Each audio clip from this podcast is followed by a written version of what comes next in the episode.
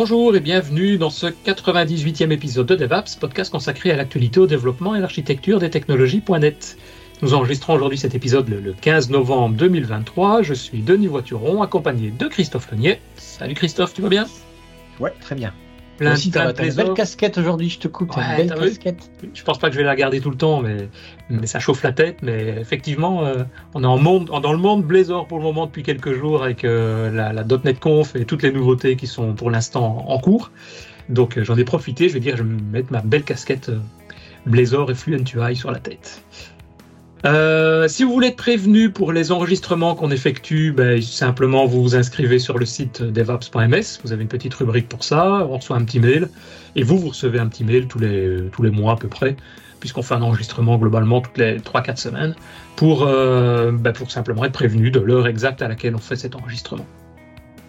Et aujourd'hui, nous avons un, invité euh, qui va venir nous parler d'un sujet euh, bah, qui va venir d'ailleurs nous expliquer lui-même, ça sera le plus simple. Mais donc nous allons recevoir Emeric Weinbach, qui est Microsoft Azure depuis 2011. Bonjour Emeric. Bonjour. moi je dirais, mais bon. Comment Bonjour les amis, bonjour. Bonjour. va, Emmerich Tu, tu disais Christophe, oui Oui, qu'est-ce que Je tu disais, disais moi je l'aurais prononcé Vibar, mais bon. Ah oui, bah oui, c'est, t'as, t'as- toi t'as le bon accent. Ah bah je suis désolé, je vais le prononcer comme ça Moi je le prononce à, à la belge, hein, les, les W chez C'est nous, ça. prononce W. Donc, euh, Moi je suis plus côté Alsace-Allemagne, quoi, tu vois. Ah ouais, non, tout à fait. Ah bah, vaut mieux le prononcer tel que toi tu en as besoin, enfin tel que toi ça se prononce, c'est quand même plus logique aussi. Euh, Je, pr- je prononce souvent plutôt en français, genre Rimbac, complètement. ouais, ouais, ouais, bah J'ai oui. de- Oui, J'ai j'ai pas l'habitude. Peux-tu te présenter très rapidement, nous dire euh, qui tu es, d'où tu viens, ce que tu fais et pourquoi tu vas venir nous parler de ce sujet?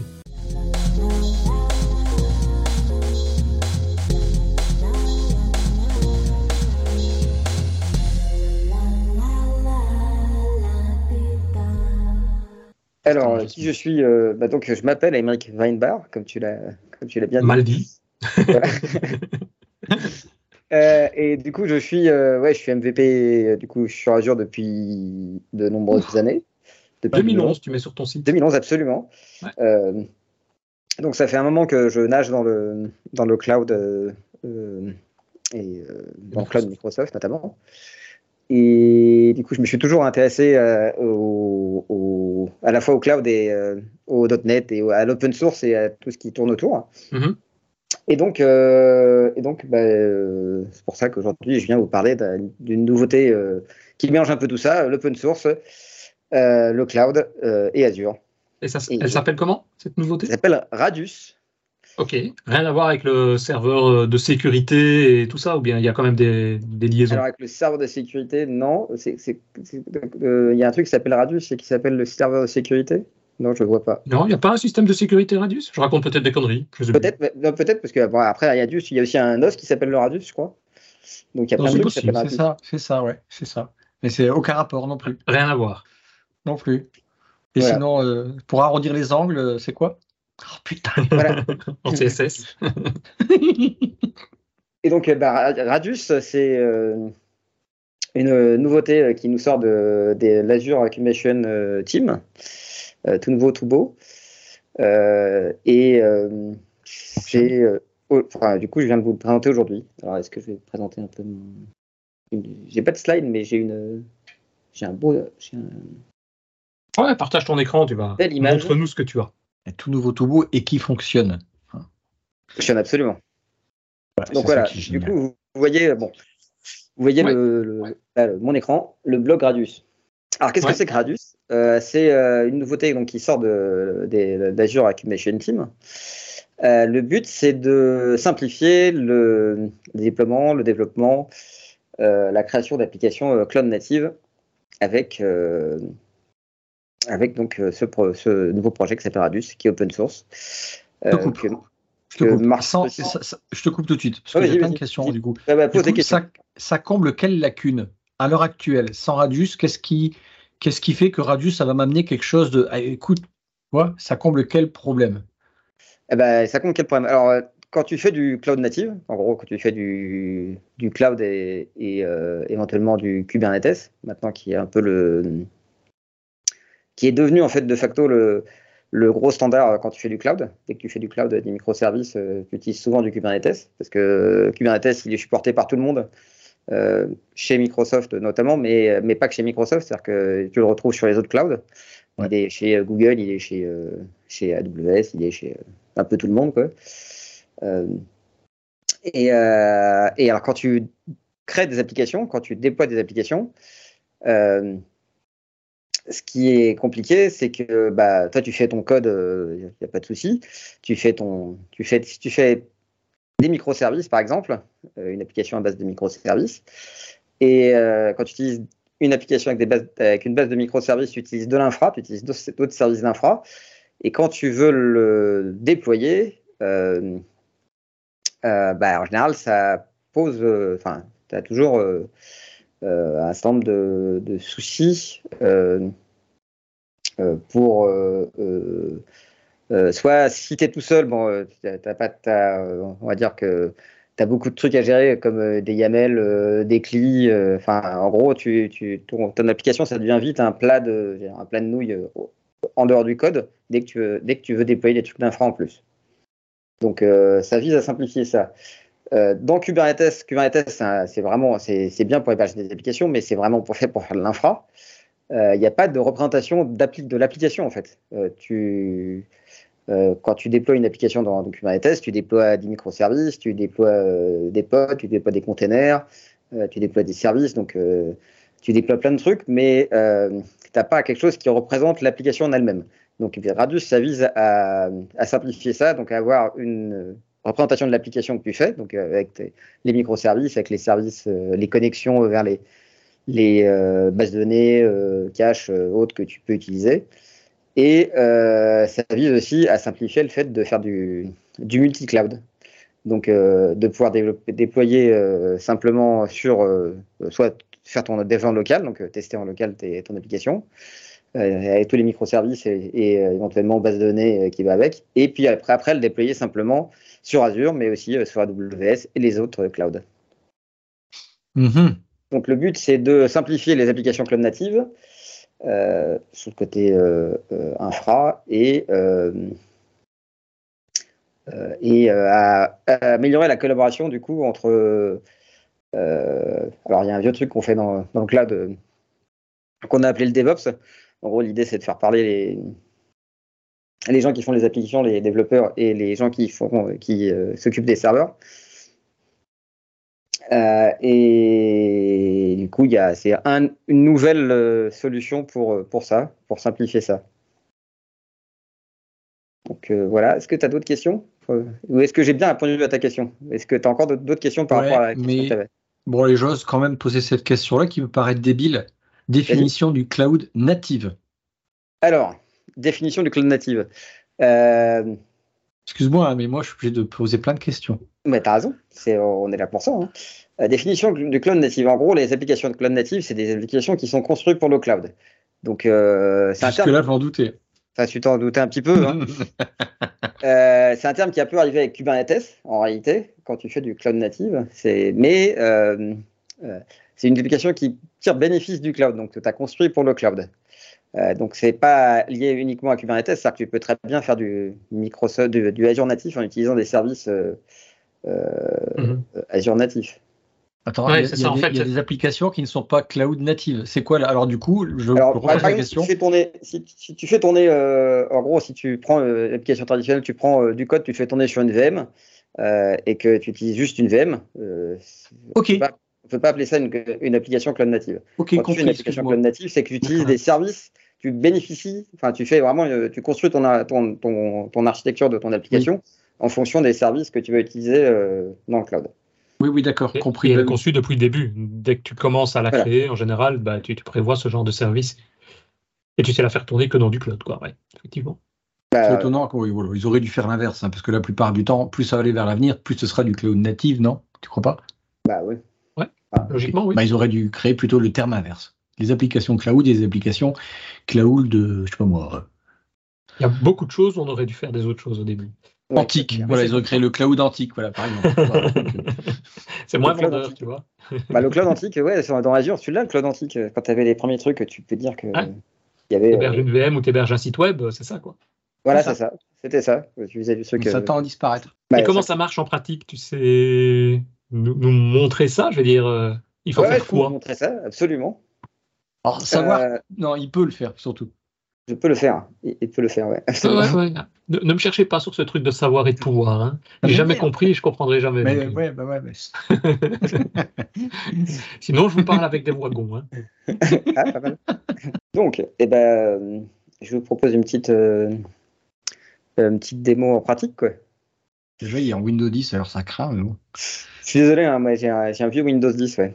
J'ai un vieux Windows 10. Non, et c'est pas grave. vieux- Et c'est parce qu'en fait, moi je suis dans- tout dans le cloud. Donc euh, en fait, euh, ma machine, je l'ai pas changée depuis des années, mais en fait, tout, est, tout, tout, dès que je fais un Mhm. truc, ça tourne dans le cloud. Donc euh, en fait, j'ai changé mes serveurs dans le cloud, mais j'ai pas changé mes, mon PC. Non, mais c'est comme ça qu'on travaille de plus en plus. Bah, Vas-y, vas-y. On arrête de te couper. Ah oui, pas de problème, au contraire. Euh, donc, euh, là, j'ai, euh, pour euh, vous situer un peu, il y a un code, euh, euh, un code space, alors GitHub Code Space, c'est un environnement de travail justement du coup dans le cloud, un environnement de développement dans le cloud. Donc, il y en a un qui est directement disponible sur le, sur le GitHub de Radius, avec les samples qu'on peut tester. L'avantage d'utiliser un environnement comme ça, c'est qu'en fait, tout est déjà installé de base. Donc, on a déjà normalement une machine qui est déjà tout installée avec tout ce qu'il faut. Donc, euh, j'ai pas installé, bah, du coup, comme je vous l'ai montré, euh, le CLI de, de Radius. Ouais. J'ai pas installé le CLI de Radius. Normalement, là, euh, je démarre ma machine et il y a déjà euh, le CLI de Radius ins- installé. Donc, euh, je peux euh, tout de suite montrer comment ça a marché. Donc, supposons, j'ai créé une, une, une application toute simple. Je sais pas si vous voyez bien mon écran, du coup. Si, si, c'est parfait. Ok, Ouais, c'est très bien. Euh, donc, euh, et je vais démarrer. Euh, du coup, je vais initialiser Radius et je vais montrer un peu les templates qu'on fait, qu'on a avec Radius. Donc, pour démarrer un projet Radius, donc je me suis mis dans un dossier vierge. hein. On fait un petit radinit.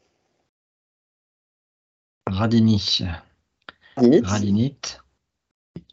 Et ça va me initialiser euh, du coup euh, à la fois Radius dans euh, mon environnement local. Alors l'environnement local qui tourne dans le dans le code space là, c'est j'ai il y a un container Docker en fait et il y a un Kubernetes qui il y a un mini Kubernetes qui tourne dans Docker en fait pour avoir un environnement de développement qui soit proche de ce qui va tourner dans le cloud. Ça ferait très poupée russe aussi. Hein. Là, il y a des, des containers dans des containers dans des containers, ça fait tout. Ouais, c'est ça.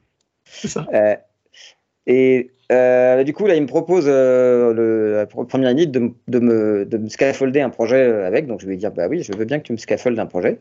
Mhm. Donc il va Donc, préconfigurer et il repart sur un exemple qui se trouve sur euh, dans Voilà, GitHub, il va, je suppose. il va partir sur un, sur un exemple, sur l'exemple qui est dans, qui est dans GitHub. Donc, en fait, là, ce qu'il va me créer, il va me créer un, un fichier de config pour, pour démarrer Radius. Ouais.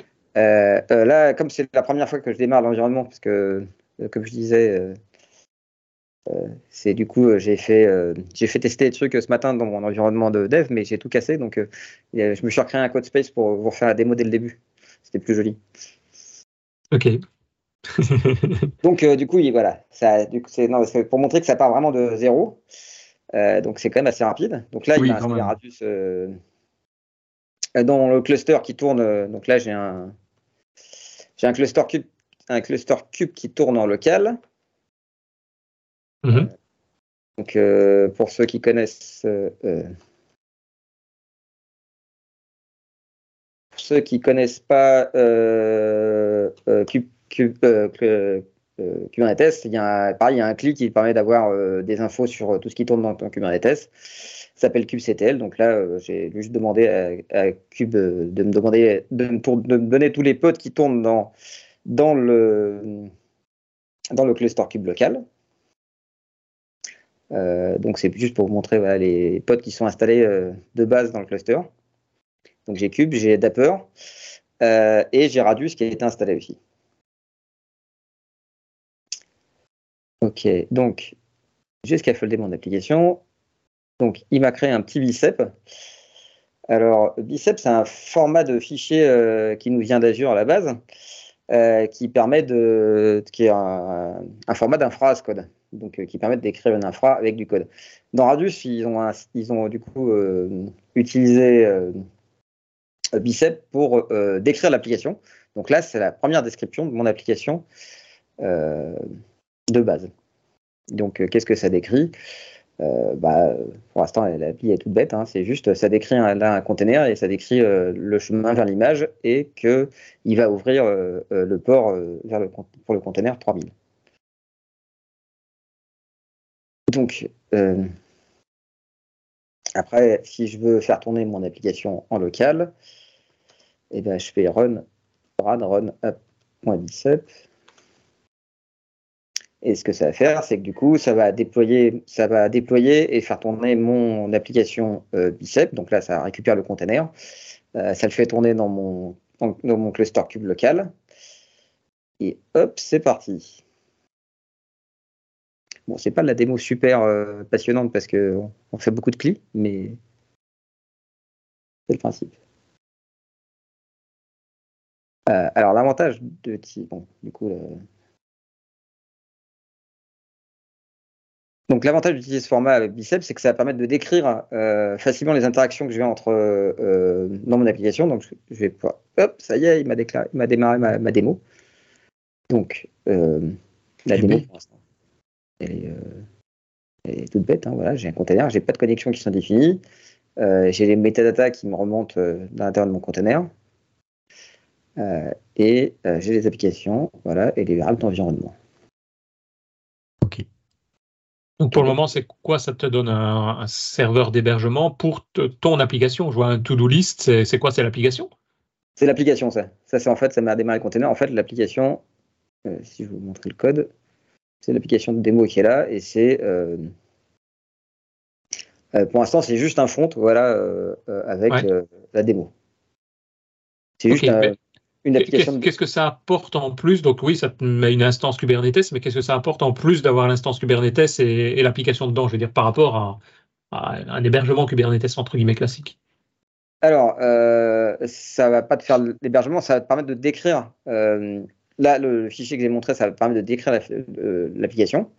Après, tu vas, tu, vas, pouvoir décrire euh, du coup des environnements dans lesquels tu vas faire tourner, ce qu'on appelle mhm. des euh, des, euh, des euh, recipes, des, des, recettes quoi, en anglais.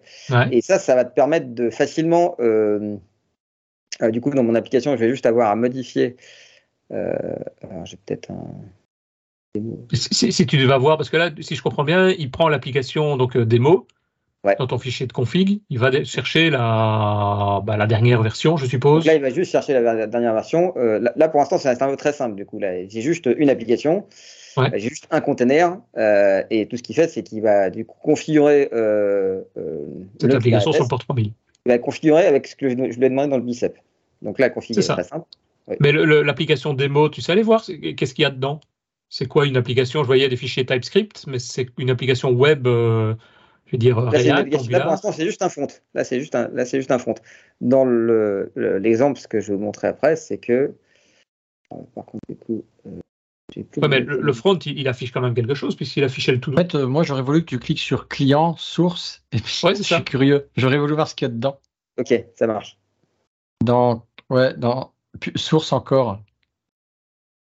Plus haut. Ah non, pas celui-là. Celui qui est en, ouais, encore en dessous. En dessous, là. Ou public ou les deux, ouais. Le public et le source du juste en dessous de client. Les deux lignes sous le dossier client. Client. Ah, où est le code qui permet d'afficher le bouton tout doux, par exemple En fait, voilà, c'est là, c'est le côté développeur, il veut savoir c'est quoi la page, quoi. Ok, d'accord. Ça, c'est mon front, là, voilà. C'est ça, c'est le. D'accord, des, fichiers TypeScript. donc ça, c'est du React, ouais. Si tu vas sur index.tscx, tu verras l'application, je suppose. D'accord, d'accord. Voilà, avec le to-do qui est là, le composant to-do qui était un peu plus haut. ok. Et donc, c'est une application ici en TypeScript. Je suppose que tu peux utiliser n'importe quel langage. A priori, il le compile. Après, voilà.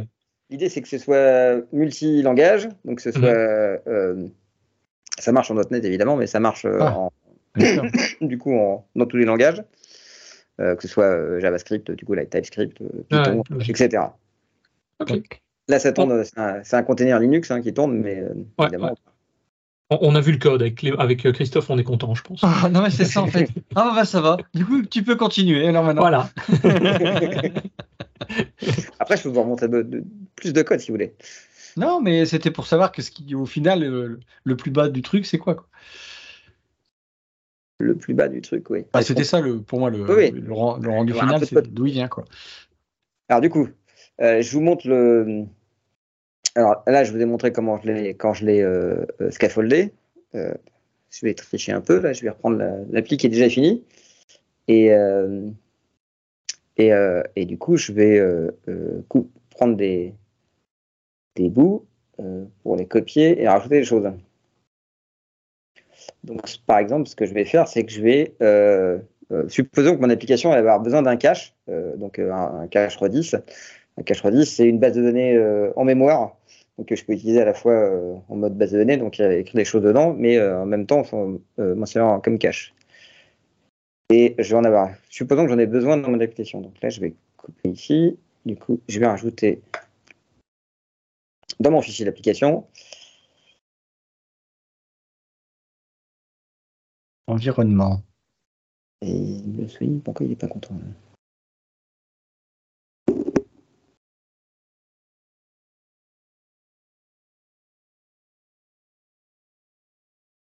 que Environnement, c'est peut-être quelque chose qui est configuré à un autre endroit. Ouais. Et je l'ai Et- pas encore en fait, c'est parce que ça, pour l'instant, Mhm. je vais- Et, en fait, tu mets ça, tu rajoutes ce, ce- cette ressource euh, Redis directement tout en bas de ton fichier euh, bicep. Oui. D'accord. En fait, tu rajoutes les ressources dont tu as besoin. Quoi. Je rajoute, tu D'accord. rajoutes- ouais, exactement, tu rajoutes les ressources. Et on n'est pas déjà dans des accolades en vrai. D'accord, non. Ok. C'est à la queue leu. Non, j'aurais pensé qu'on est quand même dans la première accolade tout en haut, dans la, une route, enfin le route juste au-dessus, moi. Ce que je me. Avoir la ligne 19, ouais. Non, oui, non, voilà, non, c'est ça. bien, non, non, rajoutes, c'était une question pour Ah, non, vérifier que. En fait, c'est pas un JSON, ouais. Ça, la ça. structure du. Mais même pas, non, il n'y a pas- même pas de virgule c'est du, c'est un du, JSON. c'est du bicep parce que vous avez jamais vu, c'est vrai que c'est du, c'est du, euh, en gros, c'est un système de, enfin, un truc pour décrire euh, du code de, de l'inphrase code quoi. Ouais, ouais. Euh, Ça ressemble on beaucoup à du s'attendait à avoir des Terraform. virgules et des choses comme ça. Pas oui, c'est ça. euh, qui a parlé de ça je, je pensais aussi à bonjour, Terraform qu'on avait vu. D'accord, c'est toi, Frédéric. Oui, effectivement, oui. Ça me faisait penser à ça à un moment donné. alors, je vais, vous- je, je vais tricher un peu encore plus. Du coup, je vais aller copier le truc dans le, dans le tuto comme ça, ça me permet plus facilement de, de pas avoir de trucs qui, qui déconnent de partout. Voilà, voilà, voilà.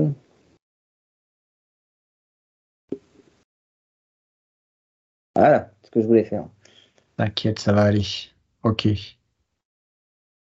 Je vais plutôt coller une base de données Mongo pour, pour mon premier exemple. Parce que Voilà. l'environnement, c'est un truc plutôt après.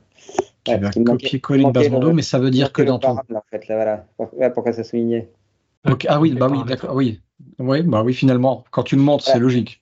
Ouais, il faut, en fait, il faut définir un environnement. euh, en fait, il faut définir un environnement par défaut. Euh, du coup, là, il n'était pas défini dans, avant, c'est pour ça que ça me le soulignait. Mhm.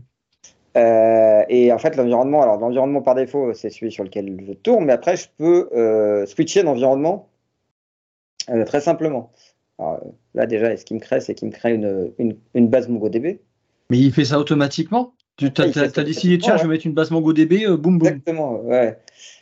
Il mais tu dois relancer, tu dois Donc là, relancer je un le. rad, euh, un rad run app.bicep et là, hop, magie, il va me créer du coup euh, une base MongoDB dans. euh, Attends, Ah. attends, avec les, les, avec les, les, les, les 10 lignes que tu as rajoutées, là, il se démerde. il se démerde, ouais. C'est bah, le, le but de le, le but de Radu, c'est que ce soit en gros, c'est que ça fasse de la magie, quoi. C'est ce qu'ils disent. euh, c'est ce que disait Marc D'accord. dans sa présentation, c'est que ce soit magique. Donc euh, donc là, avec les petites lignes, là, hop, il m'a créé Attends, une bah alors du coup, du coup, euh, je voudrais que ça soit une app plutôt .NET. En 10 lignes, boum boum, il me, il me met le framework, je terminé Bastien se casse. quoi. Ouais. Ah ouais? C'est ça l'idée. Et qu'il raison. s'installe tout et que. Euh, alors, du coup, il m'a redémarré euh, l'application, sauf que. Bah, euh, Oui, t'as j'ai pas de connexion sur ta DB. J'ai pas, Non, voilà, c'est mais pas j'ai pas défini la connexion dans ma DB. J'ai pas connecté ma- mon, mon app à ma DB. Mhm. Alors, pour ça, c'est facile. Je vous ai dit que c'était facile, mais euh, c'est très Ouais. facile. C'est comme tout, c'est facile quand on connaît. C'est facile quand on connaît. ouais. Bah, après, euh, vous la refait en mode tuto. hein. Comment Alors ajouter là, la connexion C'est juste ça en fait. Ta connexion, c'est juste ça. D'accord, vas-y. Donc là, maintenant, tu reviens dans le truc principal de Bicep. Je reviens dans mon, dans mon, dans mon bicep. Une Je nouvelle dis, connexion. Connecte-toi, co- connecte MongoDB, donc le MongoDB que j'ai créé en dessous là, euh, qui s'appelle MongoDB, Ouais, euh, avec mon application. ouais, il dit. Je lui dis connexion, et puis je relance mon application et il va me créer un MongoDB. Enfin, il va me connecter du coup mon application au MongoDB. D'accord. Alors, Et tu as dû modifier Euh, le code source quand même de la de la- l'application. Euh, Ah. pas du tout, non. Comment il sait qu'il y a une DB Ton application tout doux. Mon application Todo, elle est, elle est créée de. MongoDB. Alors, comment il. En fait, elle, est, elle est juste, elle, elle te montre la connexion, les connexions qu'il y a, que tu as. Ah oui, oui. D'accord, là tu as la connexion, mais ton application to do ne gère pas encore les données qui se trouvent dans cette DB. Non. Trop... Non, mais c'est magique, mais pas à ce point-là quand Ah, même. ouais, même- faut- à un moment, il faut quand même écrire un peu du code. Enfin, tu peux demander à ChatGPT éventuellement de t'écrire le code pour faire le. Mais- Ouais, ouais, mais on nous parle de magie. C'est ça On me dit que c'est magique, c'est magique. hein Je suis déçu. Voilà. Et du Ouais, coup, là, il m'a connecté automatiquement ma MongoDB. Tu vois, il a récupéré le mot de passe. euh, il m'a fait, il m'a connecté, mais même pris la chaîne de connexion tout seul. Enfin, voilà. Ouais, je ouais, comprends ouais. pas en fait comment il fait. Enfin, je veux pas le savoir exactement, mais, mais, mais d'où viennent ces trucs-là, quoi? D'où vient la connexion? D'où vient la base? D'où vient. Je sais pas. Bah, il a Alors, généré, sais. t'as demandé d'avoir une DB, je suppose que lui il dit ah, bah, je vais exécuter tous les scripts qu'il faut pour que- arriver à tel résultat. quoi. En gros, tu donnes le résultat final. quoi. C'est ça. euh, ah, c'est ce qu'on appelle les, les récipes, les euh, race IP en anglais. Donc, le race IP, euh, les- je sais pas, en français, on dirait c'est des recettes, quoi. Et tu as des, un certain nombre de recettes qui sont définies pour les, les ressources, en fait. Excellent. Et avec ces recettes que- qui sont définies- en fait, quand j'ai fait Radinit, euh, il a récupéré un certain nombre de recettes qui sont déjà toutes prêtes, en fait. Et c'est comme ça qu'il sait les recréer dans mon, dans mon cube en local, en fait. C'est excellent. Donc ouais, ça c'est assez cool. Euh, donc là, je recoupe mon, mon appli. Hein. Donc d'ailleurs, tu peux voir, tu peux lui demander rad recipe list. Ah oui, va- d'accord, oui, c'est bien ça. Euh, c'est pas un S. Ah bah, il n'y a pas va- grand-chose. Hein. Il va te montrer, voilà, il va te montrer les, les trucs qu'il a déjà configurés, qu'il a déjà récupéré pour euh, que tu peux déjà configurer en local pour ton ton cluster local. Donc là, il Ah, tu vois, Là, euh, une queue, un broker pour faire du PubSub, euh, des secret stores, un state store, une MongoDB, un Redis cache et une SQL database. Donc là, il est capable, si je lui rajoute euh, euh, dans Une, une SQL database, hein, les lignes SQL database, en deux secondes, tu as fait, en tu as deux créé une. secondes, tu le fais, voilà, et tu peux, euh, tu peux créer la. C'est génial. Donc en fait, j'imagine que cette liste-là va devenir de plus en plus grosse. Ouais, bah, tout ça, c'est euh, ouais, c'est le but. Ah, Donc tout ça, c'est en mode open source. Donc tout ça, ça a été créé euh, bah, du coup, par la, la, l'Azure Inc- Incubation Team et ça a été open sourcé. Et c'est euh, intégré maintenant. Ils ont demandé à ce que ce soit intégré au CNCF. Donc c'est Alors c'est quoi le CNCF dans, dans une fondation, dans la fondation. En fait, la CNCF, c'est la Cloud Native Computing Foundation, euh, qui est issue de la fondation Linux à la base. Et en fait, c'est elle qui gère le projet Kubernetes. Donc, euh, c'est la fondation, euh, c'est la fondation qui a été créée pour Kubernetes en fait. Donc c'est une fondation euh, euh, où euh, bah, tous les gros providers du coup ont mis de l'argent dedans et c'est euh, et c'est géré par la fondation Linux à la base. Donc c'est une fondation qui a été créée pour ça. Oui, c'est le W3C du, du cloud, quoi. C'est le double tracé du cloud si tu veux. Ouais. C'est euh, Mhm. et c'est voilà, c'est- ça vient de la, de la fondation Linux à la base. Oui, formidable en fait. Extraordinaire. Euh, Et donc, euh, donc il y a un certain nombre de projets qui sont déjà sortis euh, de l'Azure Incubation Team, euh, qui, ont déjà été, qui déjà été poussés dans le, le, le CNCF. Il y a, il y a Keda et il y a Dapper, qui sont les deux que je connais bien et qui sont les plus connus, qui sont déjà sortis il y a quelques années. Keda, il est, il y a un état, quand tu fais un projet dans la CNCF, tu as un état qui dit, bon, tu es euh, en, incubation, euh, tout nouveau, et tu as graduated. C'est ceux qui sont, euh, euh, qui sont euh, euh, au top et qui sont, euh, euh, on va dire, la, release la plus élevée. Keda, c'est euh, celui qui été le premier qui a été sorti euh, euh, et qui est du coup maintenant graduated euh, au CNCF. Et Keda, ça fait, c'est un qu'on appelle un scaler, donc c'est quelque chose qui te permet de, d'augmenter très rapidement le nombre de, de pods, donc de, le nombre de containers qui tournent dans ton, dans ton cluster par rapport à des événements. Donc c'est un truc fait pour faire comme ce qu'on fait avec les Azure Functions, donc faire du serverless et démarrer simplement des containers avec des événements. Donc faire du cloud. Donc euh, voilà, et après Dapper, c'est un autre projet qui permet de faire du multi-cloud facilement. Euh, en gros, tu. Euh, ouais, ouais. Que là, j'ai montré comment, comment on faisait pour décrire son application. Mais Dapper, ce que ça fait, c'est que ça, tu peux connecter facilement du code, n'importe quel code, que ce soit du .NET, du C Sharp, du JavaScript, à des composants mais euh, tu sais pas forcément le composant euh, enfin euh, les composants de multi-cloud. Donc euh, tu as une interface standard, par exemple pour faire du, de, du state store, donc créer quelque chose dans une base de données. sauf que ta base de données, tu n'es pas obligé d'utiliser forcément bah, le, les mêmes composants. Donc c'est pareil une abstraction pour les composants et tu peux très facilement bah, du coup changer, euh, euh, passer euh, d'un composant Azure à un composant AWS ou, ou passer d'un composant Kubernetes ou un, un, composant Azure natif, etc. Donc tout ça combiné, en fait, ça va te permettre de faire des applications, enfin simplifier les applications à la fois dans Kubernetes et en même temps en mode cloud. Excellent. Et voilà, alors je crois que j'ai une application .NET quelque part, mais une application. Ouais, c'est eShop peut-être qui doit être en.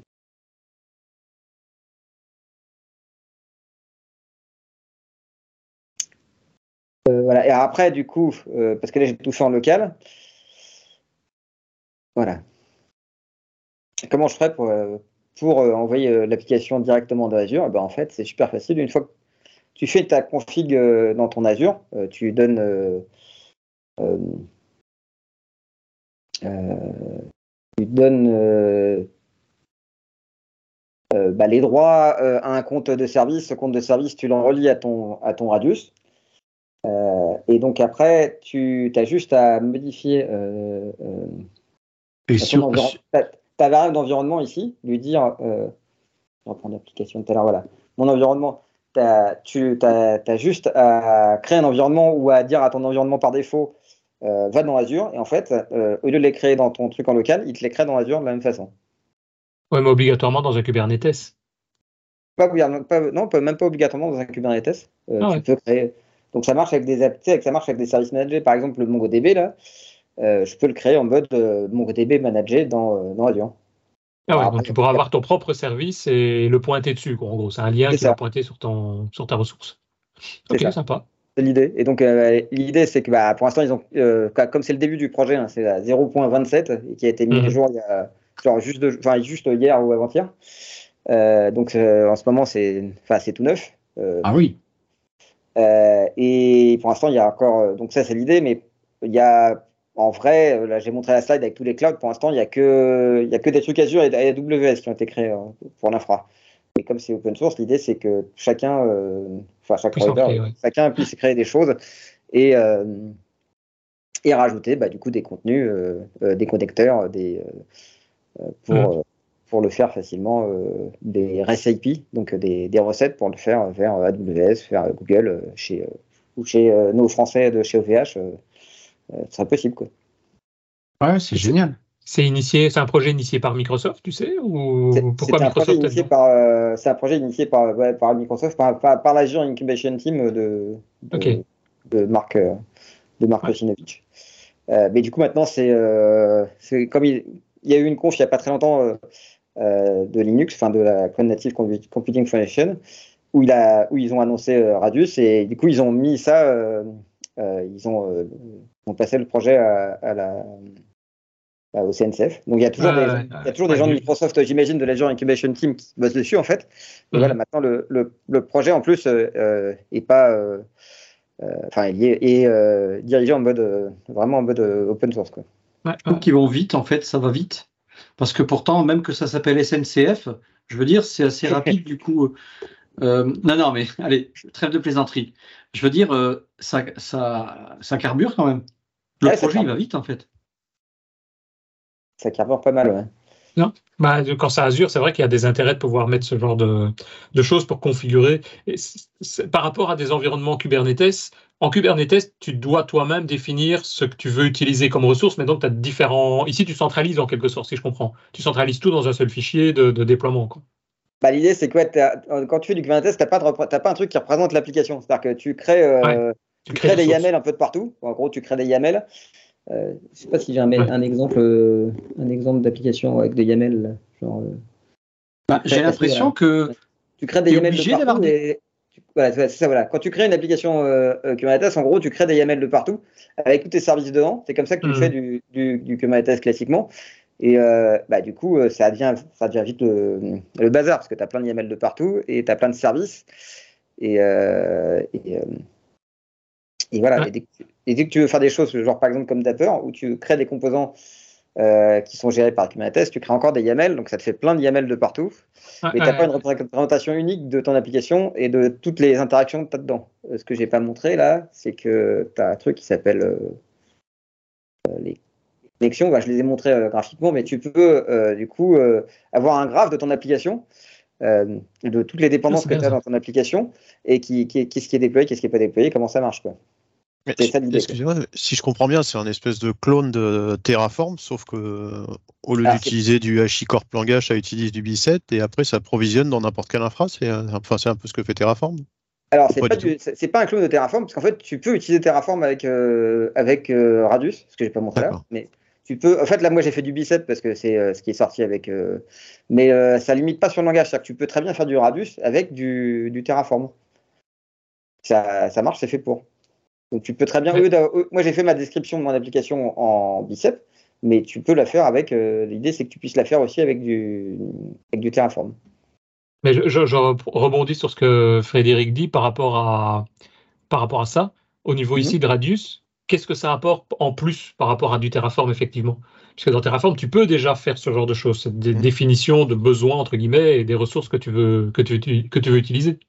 Bah, là, bah, tu as le service de Radius qui va en, plus te, euh, bah, te créer euh, euh, bah, à la fois localement sur ton cluster local et qui va te le, créer sur, ton, sur tes clusters divers et variés.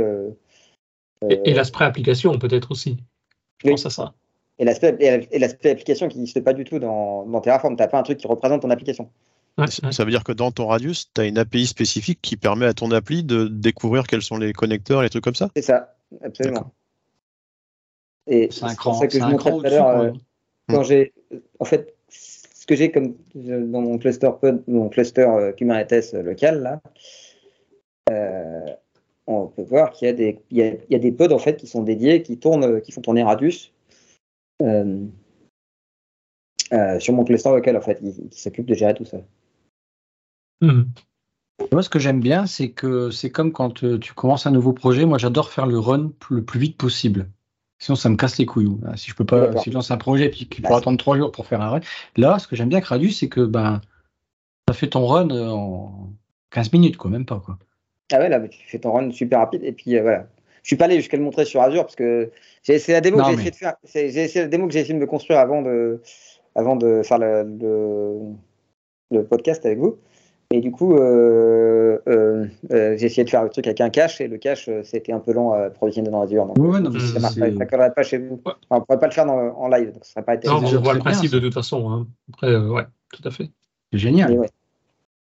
Et, après, l'idée, c'est que tu changes, bah tu changes juste une ligne et au lieu de balancer en local, bah, tu balances dans Azure. Tu, tu, changes une ligne, tu balances dans, dans AWS. Et puis après, les, les, les, recettes qui sont faites pour d'autres clouds, tu, le changes facilement. Un Radius, ça, fait du coup un, sacré chef d'orchestre, je trouve, vraiment. Absolument. Et par rapport à tout ce qui existe, je vais dire, imaginons, tu as déjà une DB qui. Donc, tu as déjà fait la configuration, puis tu vas évidemment faire des, mises à jour, ajouter des services, euh, des, ressources, etc. Mais tu ne veux pas perdre tout ce qui existe. Au niveau DB, par exemple, tu ne veux pas perdre toutes les données qui sont déjà dedans. Il peut faire aussi des notions de différence, donc des mises à jour pour pouvoir rajouter les services. Oui. Alors ça, c'est les langages, euh, c'est les, en fait, les, les, langages Bicep ou Terraform, c'est déjà, en fait, en théorie prévu pour ça, c'est que ça te fait déjà du, euh, ça. ça. te fait déjà ça en fait. Ça, ça, se base dessus.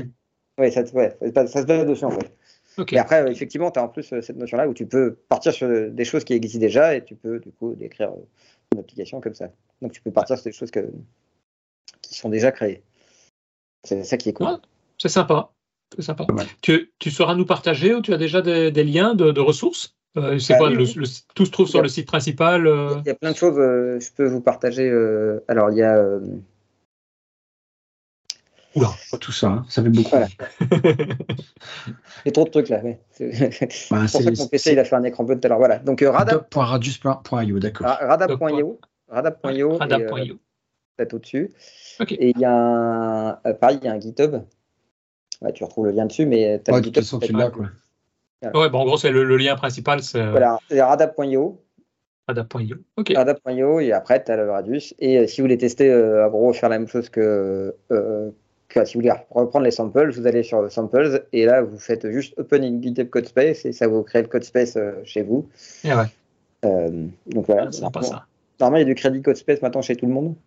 donc il y a des trucs gratuits, c'est pour ça qu'ils l'ont mis gratuit. Ah, ah, Dès que tu as un compte GitHub, tu as du code space. C'est cool. Ok, non, bah, sympa. C'est intéressant. Euh, bah maintenant, c'est en version 0.27, donc je suis pas certain. Toi, ce que tu as fait comme test, c'est déjà suffisamment stable, peut-être pas pour mettre en production, mais déjà suffisamment stable pour commencer à travailler avec, ou bien il y a régulièrement des bugs? Euh, alors euh, non, pour l'instant, ce que j'ai testé, ça marche assez bien. Hein. ce que je disais tout à l'heure, c'est plutôt assez stable. Denis, il y a, régulièrement des bugs. Non, il y a régulièrement des nouveautés. C'est plutôt ça, tu vois. C'est des features, voilà. Des nouvelles features, mais qui peuvent enclencher des bugs. Ma question était plutôt par rapport à ça.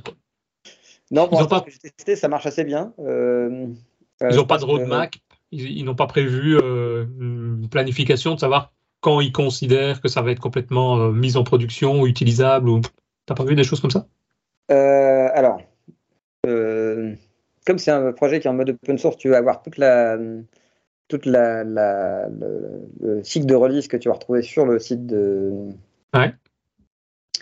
euh, de, Radius. Donc euh, c'est là ils vont te dire euh, enfin, comment, comment ils vont du coup gérer leur, leur mise à jour. Mhm. Il n'y a pas des dates, quoi, c'est ça que je veux dire. Ils disent pas, tiens, ça sera, on considère que ça sera prêt fin d'année ou, ou que sais-je. Non. En gros, ça rentrait dans le. Enfin, c'est comme beaucoup de projets qui sont en mode, euh, en mode cloud, c'est-à-dire qu'ils ont un certain nombre de, euh, de niveaux de release. C'est-à-dire que, en gros, ils te disent on peut, tu peux le mettre sur un serveur Kubernetes, mais. mais voilà, il y a des gens qui s'en servent déjà en prod pour de vrai, en fait. Ah il paraît que BlackRock s'en sert, du coup, c'est eux qui faisaient la démo. il paraît que ça sert déjà, en fait, BlackRock. Donc, ah, je pense que voilà, c'est euh, l'idée. c'est euh, c'est pas ça qui va faire planter ton application. Hein. Je vois pas. Euh, ce qui serait dangereux, c'est des failles. Quoi. Qui, voilà, qui, se met en, enfin, c'est pour construire, enfin, c'est pour déployer, pour construire ton application. Une fois hmm. qu'elle y est et que tout a bien été déployé, c'est vrai qu'a priori après, il n'y a pas réellement de risque, quoi. Non, voilà, ouais.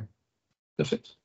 Après, ouais, je sais pas si vous avez testé. Bah, J'ai parlé de Dapper et de Kada juste avant, mais voilà, c'est des projets qui étaient un peu plus, encore plus. On en avait déjà parlé, ouais, de Dapper. Euh, ouais. Non, en fait, c'est c'est simple. En fait, finalement, oui, effectivement, c'est magique. Voilà, c'est bien, c'est pas mal. À tester, mais c'est intéressant à, connaître en tout cas. Ouais, c'est cool. Merci pour les infos, en tout cas, super, euh, super intéressant. On va voir un petit peu comment tout ça évolue, mais en tout cas, c'est déjà bien parti, ça c'est clair. Ouais. c'est bien. clair. Franchement, c'est bien. Je ne sais pas si tu avais d'autres choses à, à, expliquer, à montrer, ou bien on a fait un peu le tour de ce que tu pensais? Euh, On a fait un peu le tour. Si voilà, si si vous avez d'autres questions, mais on a fait un peu le tour sur le sujet. S'il y a d'autres questions, mais je le dis à chaque fois, de toute façon, bah, on mettra les liens que tu nous as présentés ici, on les rajoutera dans les notes de l'émission. Et euh, bah, je mets à chaque fois, de toute façon, tu me diras ton lien Twitter souvent, enfin un lien qui permet de te connecter. Si quelqu'un veut vraiment aller plus en profondeur, bah, voilà, je, je te contactera. Les liens, LinkedIn, etc. Parce que... Twitter qui n'existe plus. Ouais, mais moi sur, sur le Discord euh, MTG. Sur le MTG, absolument. aussi, ah ouais, non, ça peut, de toute façon aussi, ouais, c'est clair. Et puis, ouais, c'était marrant de faire une, présentation. Je me suis pris pour Marc Rosinovich, parce qu'effectivement, il n'y a pas beaucoup de monde qui en ont parlé pour l'instant, à part Marc Rosinovich. Euh. Ah, mais c'est ça, c'est ça qui est bien. On est là aussi pour parler de ça, de, des nouveautés, et puis de voir, euh, bah, c'est notre boulot aussi, quoi. Et c'est ton boulot aussi, de pouvoir présenter tout ce qui va arriver, et tout ce qui est intéressant, en tout cas, Super à montrer. Merci. Exactement, c'est ça qui est cool. Donc, moi, ça me fait plaisir de venir. Euh, de venir vous le présenter aussi. C'était marrant. Non, bah merci à toi. S'il y a d'autres marques, ben, je l'ai dit, n'hésitez pas, vous mettez un, commentaire dans les notes de l'émission, vous nous contactez ou vous contactez Emeric directement pour avoir ce genre d'infos en plus. Euh, n'oubliez pas de venir commenter les vidéos et on se retrouve bah, d'ici euh, quelques semaines pour une, un nouvel épisode. Donc on, verra quel sera le sujet. Peut-être euh, un Fluent UI, peut-être un. Tu avais parlé de quoi, Christophe? Un Playwright avec Adrien. C'est ça. Donc on va voir un petit peu. Ou s'il y a d'autres sujets dans le, chat ou dans les auditeurs qui sont intéressés, n'hésitez pas, contactez-nous. Tout sujet peut être intéressant aussi à présenter. Donc on vous attend pour ça aussi. Un grand merci Emeric, à bientôt pour tout le monde et on se retrouve d'ici quelques jours. Ciao. salut. salut.